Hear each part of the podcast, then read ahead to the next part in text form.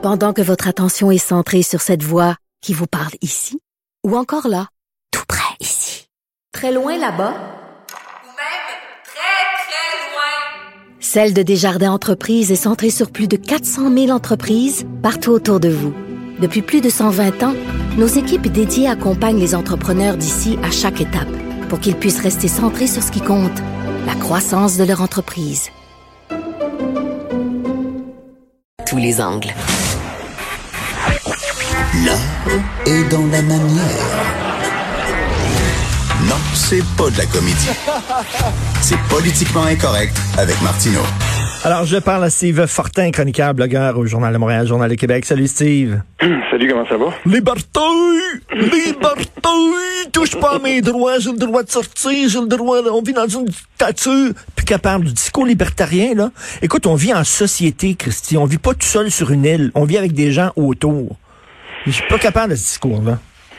Ouais, c'est, c'est, euh, je pense qu'on on, arrive à un moment dans tout ça où euh, où euh, ça s'en va un petit peu dans, dans tous les sens. Euh, je veux dire qu'au cours des, des, des, derniers jours, euh, on remarque là que les, les on dit chasser le naturel puis revient au galop. Oui.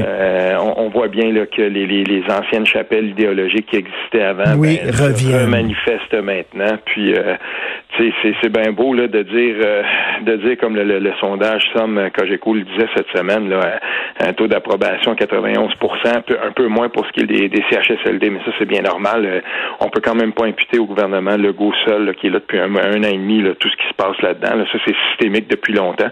Mais euh, tu sais, il, il, va se passer, euh, il, il, va se passer quelque chose à partir de maintenant où euh, ce gouvernement-là va jouer beaucoup, beaucoup de par sa gestion de la crise. Et et faut, faut quand même le dire, il faut, il faut rappeler ça parce que dans, le texte que je que je publiais hier soir, qui s'appelle Plus capable des courbes.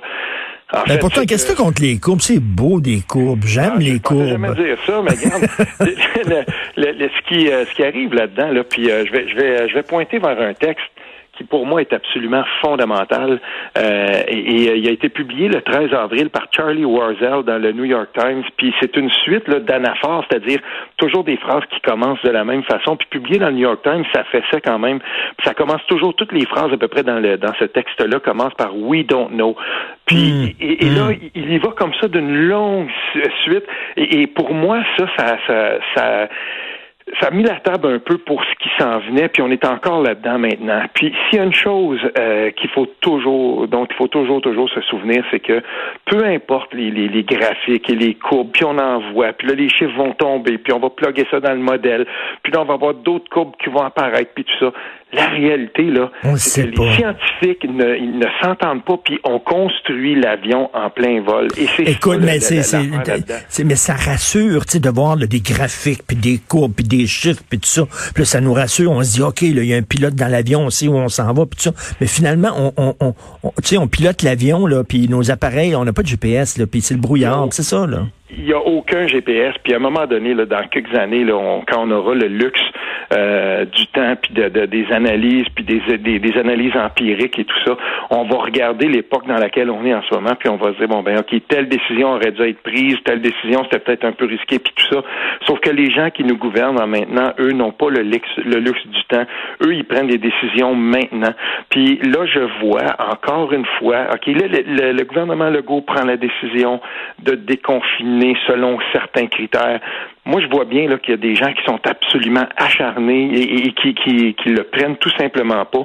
Mais souvent, ce qu'on oublie de dire, c'est que il y a, y, a une, y a une condition sine qua non qui a été attachée à ça. C'est on va déconfiner si et seulement si la condition ne, ne, ne se dé, puis la, la situation ne se détériore pas. Puis moi, je trouve qu'il y a quelque chose de raisonnable là-dedans. Mmh. L'autre chose que je veux mentionner, Richard, c'est que on est obligé de concéder maintenant qu'il y a deux situations tout à fait distinctes. Moi, je, moi, je, je, je n'admets pas, puis j'espère que euh, on ne cédera pas à cette à la pression que Montréal doit driver tout le Québec. C'est pas comme ça que ça doit se passer. Puis il y a, il y a, il y a deux situations complètement différentes. On ne doit pas confiner Rimouski, cette île ou même Montebello euh, à l'onde de ce qui se passe euh, en ce moment à Montréal. Donc qu'il va falloir à un moment donné qu'on regarde ça, puis peut-être que ça veut dire qu'il y aura encore un Montréal confiné, puis des régions. Mais en même, en même temps, Montréal, c'est le moteur économique. Tu sais, je prends cette image-là. Là. Mhm. Si euh, tu rentres dans ton champ, tu ouvres la radio, tu ouvres les phares, euh, tu fais partir tes, tes essuie-glaces, mais tu pars pas le moteur de ton auto, ça donne pas grand-chose. C'est vrai, c'est vrai, Richard, mais je, vais prendre l'exemple euh, d'une région qui est périphérique à Montréal comme la nôtre. Là, nous, on est à 75-90 minutes de Montréal selon d'où on part. Puis quand on parle de déconfinement, n'oublions pas une chose, c'est très, très timide. Là. Euh, mm. les premiers, les premiers pas. Bon, là, on, dit les écoles, tout ça, ok, c'est correct, puis peut-être on va commencer un peu à regarder du côté de, de certains commerces. Ben, dans une région comme la nôtre, ça veut dire des commerces de proximité. Puis tant que la situation est sous contrôle, ben, je trouve qu'il y a quelque chose de, de bien là-dedans, de dire bon ben voilà, on va relâcher un petit peu, puis on va on va laisser du lest, parce que de toute façon, euh, je pense que c'est il y a quelque chose, il y a quelque chose d'un petit peu illogique de penser qu'on va garder ce confinement-là de la façon dont on le fait maintenant jusqu'au mois de septembre. Ça ne fonctionnera pas. Déjà en ce moment, on remarque que les gens dans des régions où, euh, par exemple, nous, on, a, moi, je regarde beaucoup les nouvelles régionales, puis il y a d'excellents journalistes qui nous qui nous tiennent au courant, puis on voit bien qu'il n'y a pas de transmission communautaire. Puis maintenant, mm. on a même la possibilité de regarder les chiffres par village. Puis je veux dire, quand tu es, là, tu te dis, ben, depuis, euh, je sais pas moi, une semaine et demie, deux semaines, trois semaines, ben, puis au total, il n'y a même pas eu cinq cas dans notre village. Ils ont été confinés, on sait c'est qui. Puis je veux dire, mais là, tu fais quoi? Je veux dire, les, les gens se demandent pourquoi qu'on on, demeurait confiné quand dans la région, par exemple, il n'y a même pas eu 30 cas.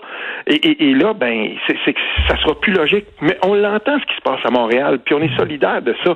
Mais en même temps, il faudrait aussi que Montréal soit solidaire. non, non, ben oui, mais tout à fait. Il faut pas avoir des, mesures là, mur à mur. à un moment donné, il faut que ça soit asymétrique. Là, euh, je vois pas de problème, moi, que la quincaillerie euh, du coin dans un village près de Rimouski ouvre, là, puis que la coiffeuse coupe les cheveux, puis que, voyons donc, puis... Ben c'est ça qui arrive. Puis là, on en vient aussi à la question des écoles. Et, et, et quand et quand on regarde ça, on se dit et puis moi je le vois bien là. Euh, tu sais, j'ai des j'ai des tonnes d'amis à Montréal. Puis euh, c'est drôle parce que j'en avais qui il y a trois quatre jours me disaient ben non non tu sais on, va envoyer les enfants. Tout ça faut penser ils, ont hâte de, de, de, de, voir leurs amis. Puis c'est la santé mentale des enfants. Et euh, je peux te dire Richard que j'en vois pas mal là, qui vacillent en ce moment puis qui sont pas certains euh, justement ah parce qu'ils voient tu sais il faut attendre puis on va se réserver le droit jusqu'à la dernière seconde de, décider qu'est-ce qu'on va faire avec ça, puis c'est bien correct. Écoute, je disais, moi, il y a une enseignante du primaire sur Facebook, elle écrit, elle a dit, bon, parce qu'il y, y, y, a une part d'improvisation, faut pas se le cacher. Elle dit là que ça veut dire, donc je vais leur laver les mains avant qu'ils sortent en récréation, je vais leur laver les mains quand ils rentrent de la récréation, je vais leur laver les mains avant la bouffe, euh, après le lunch, euh, euh, qu'est-ce que ça veut dire? Ils vont manger tout seuls à récréation, ils pourront pas se, se chamailler, puis chicaner entre eux autres, il va falloir qu'ils gardent le trois, tu sais, à un moment donné, comment, comment concrètement ça va se faire? Là? Ben ça, il y a une part d'inconnu là-dedans. Puis je vais te dire là, euh, pour avoir discuté avec quelques personnes, des intervenants du milieu de l'éducation, on m'a fait remarquer une chose. Puis ça, ben le, le, le, la CAC ni euh, ni la CAC ni le ministre euh, de l'Éducation ne peuvent être tenus responsables de ça. Mais le projet de loi 40 puis l'abolition des commissions scolaires, c'est arrivé à peu près au pire moment quand on se trouve ensuite dans un dans un, moment où en tout cas dans une crise de l'ampleur d'une pandémie comme on n'a jamais vu. Puis tout à coup, ben la structure a été comme carrément sacrée à terre juste avant. Tu sais. Fait hmm. que il y a des décisions en ce moment là, mettons, le même pour ceux qui n'aiment pas beaucoup les commissions scolaires, là, c'eût été une, quand même une structure bien utile. Puis j'en ai parlé avec deux anciens, euh, deux anciennes personnes, un homme et une femme, qui ont été présidents de commissions scolaires, qui ont été dans cette structure-là. Puis ça manque. Et même les adversaires les plus féroces des commissions scolaires le disent. Ça aurait été utile en ce moment. Ben, là, on parle d'une structure de proximité, c'est ça? Exactement. Puis là, ben, il y a beaucoup de délestage qui se fait dans, dans, dans, dans, les écoles. Puis là, il y a des directeurs généraux qui se trouvent avec beaucoup, beaucoup, beaucoup de pouvoir. Et il y a des messages contradictoires qui sont envoyés parce que justement, on n'a pas, il n'y a pas, il y a pas cette structure-là dans laquelle percolait, par exemple, des, des, des directives et tout ça. Donc, il, là, ça, c'est pour ça que moi, je me dis que le, le, ministre de l'Éducation là-dedans joue gros parce que juste avant, ben, il y avait eu ça, ça n'avait pas fait l'unanimité. Il y a beaucoup de gens qui disaient, mais attends, il y a beaucoup de pouvoir entre les mains du ministre, mais il y a, aussi des gens qui disent, ben là, le ministre, en ce moment, il délaisse beaucoup vers les écoles, puis euh, ça va être difficile de voir comment tout ça, ça va se, se mettre en place. Moi, je peux te dire en tout cas que euh, dans certains milieux où déjà les classes n'étaient pas trop bondées, ça va, il me semble que ça va être plus facile à mettre en place là.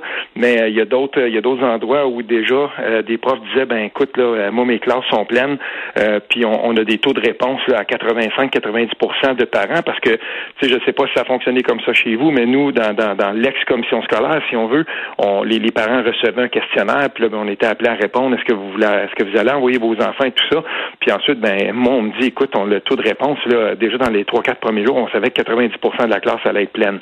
OK.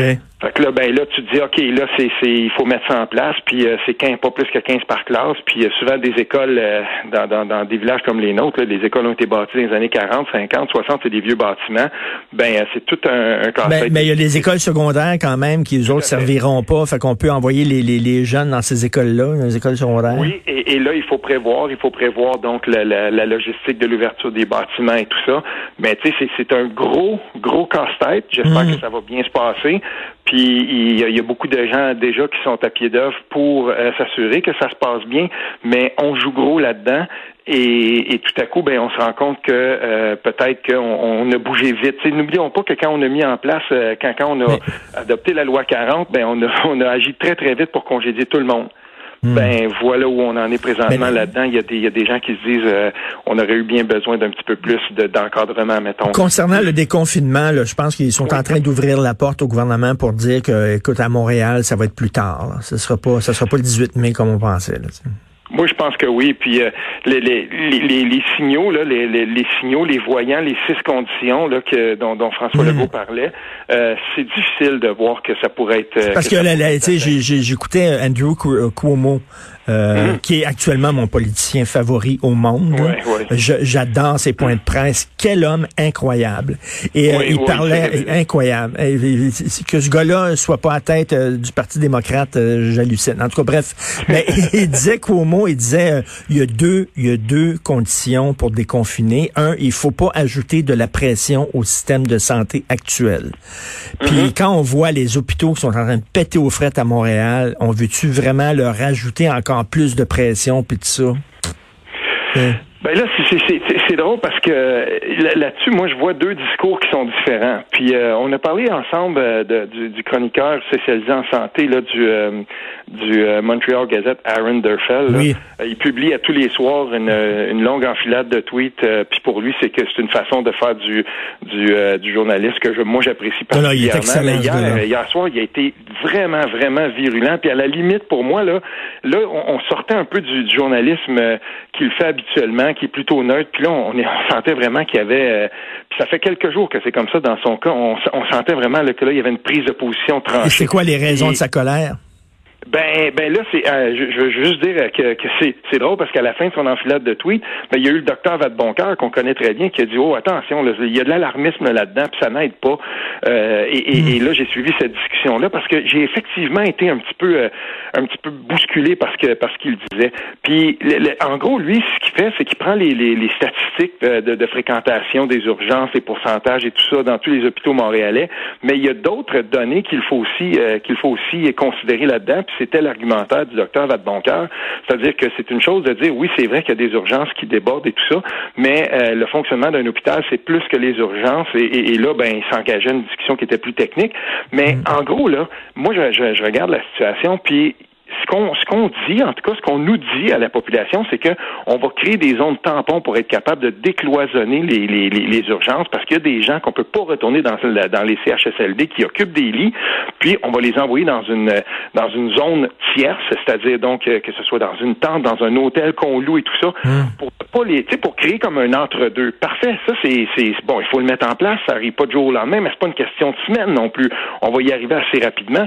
Donc, je crois que le gouvernement mise beaucoup beaucoup là-dessus, mise beaucoup sur la capacité qu'on aura de, de, de, vider, si on veut, de, de, de libérer des lits euh, qui sont pris en ce moment et qui ne devraient pas par des gens qu'on devrait retourner dans les CHSLD habituellement, mais qu'on ne peut pas en ce Mhm. moment compte tenu du fait que ces milieux-là sont déjà une zone très rouge. Donc, on va créer une genre de zone orange ou jaune, si on veut, entre les deux. Oui, j'ai vu ça, j'ai vu ça à. Verdun, là. Je suis passé en auto, puis j'ai Oui. vu l'énorme tente, un chapiteau, là, qui est là, Oui. justement pour ça. Mais écoute, euh, mettre des patients, là, qui sont euh, vulnérables, puis comme tu dis, mais en dessous d'une tente.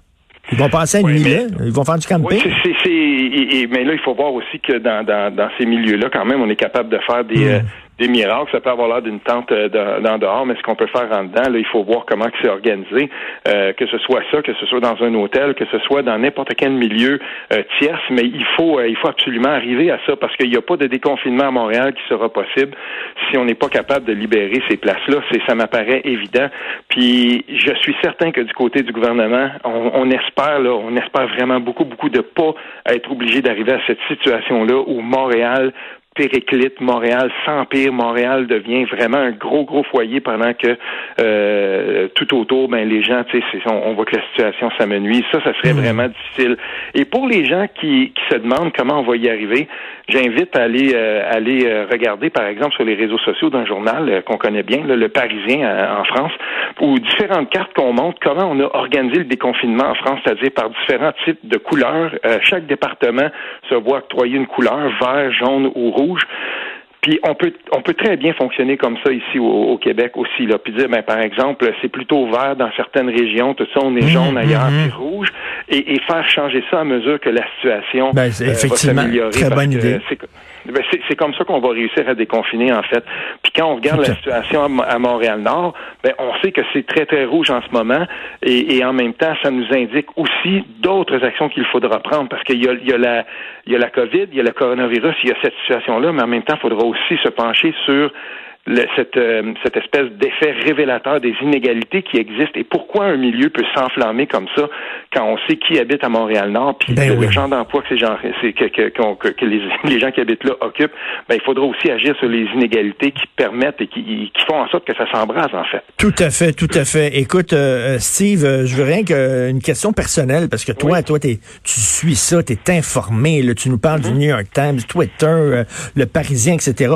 Tu tires-tu à plug les toi, des fois? Tu te dis-tu, tu sais, parce que l'information overload, là, comme on dit, là, tu sais, trop d'informations, trop de données, on est trop là-dedans, puis ça, des fois, euh, il faut tirer à plug, puis il faut s'en, arrêter de penser à ça, puis penser à autre chose. T'arrives-tu? Non seulement je tire la plug à tous les jours, euh, à un moment donné, pendant la journée, je vais partir, j'ai le luxe de, de l'espace, et euh, ce que je vais faire, c'est que euh, je me permets des découvertes musicales. La- la- la- les, si on veut, les générateurs de musique, pour moi, ça a été une panacée. J'avais déjà une culture musicale quand même très très vaste, et, et j'aime ça, je suis un mélomane. Et, et là, ben, ce que j'aime beaucoup, c'est justement de partir pendant deux heures, pendant deux heures et demie, tous les jours. Donc, je vais aller dans la forêt, puis je vais complètement déconnecter parce que euh, ça prend ça et, et c'est impossible Ben oui. de le faire. Puis euh, surtout, surtout euh, du temps avec la famille parce que à un moment donné, quand on va sortir de ça, on va regarder en arrière puis on va se dire parce que pendant ce petit espace de temps-là, parce que sur une vie il est petit, ben c'est ça, les enfants sont là et, et pour nous donc c'est important quand même aussi. de prendre du Complètement. temps dire, ben, Et à un voilà. mo- à un moment donné, on se parlera d'autre chose parce que je veux te dire, là, moi, mon, mon fond de gauche, là, qui, Mhm. était, qui était dormant, là, qui était sous, dans le coma depuis longtemps, là, est en train de se réveiller avec la pandémie. Parce que, te- tu sais, on a besoin de solidarité, on a besoin d'être les uns avec les autres, on est des citoyens, on n'est pas rien que des individus. On a besoin, puis je pense qu'il il se réveille un peu. c'est la fonte des glaces, mon gars. on s'en Ben, reparlera. OK, on s'en reparlera, Steve. Salut bien, bonne fin de semaine. Bonne fin de semaine. Steve Fortin, chroniqueur, blogueur, Journal de Montréal, Journal de Québec.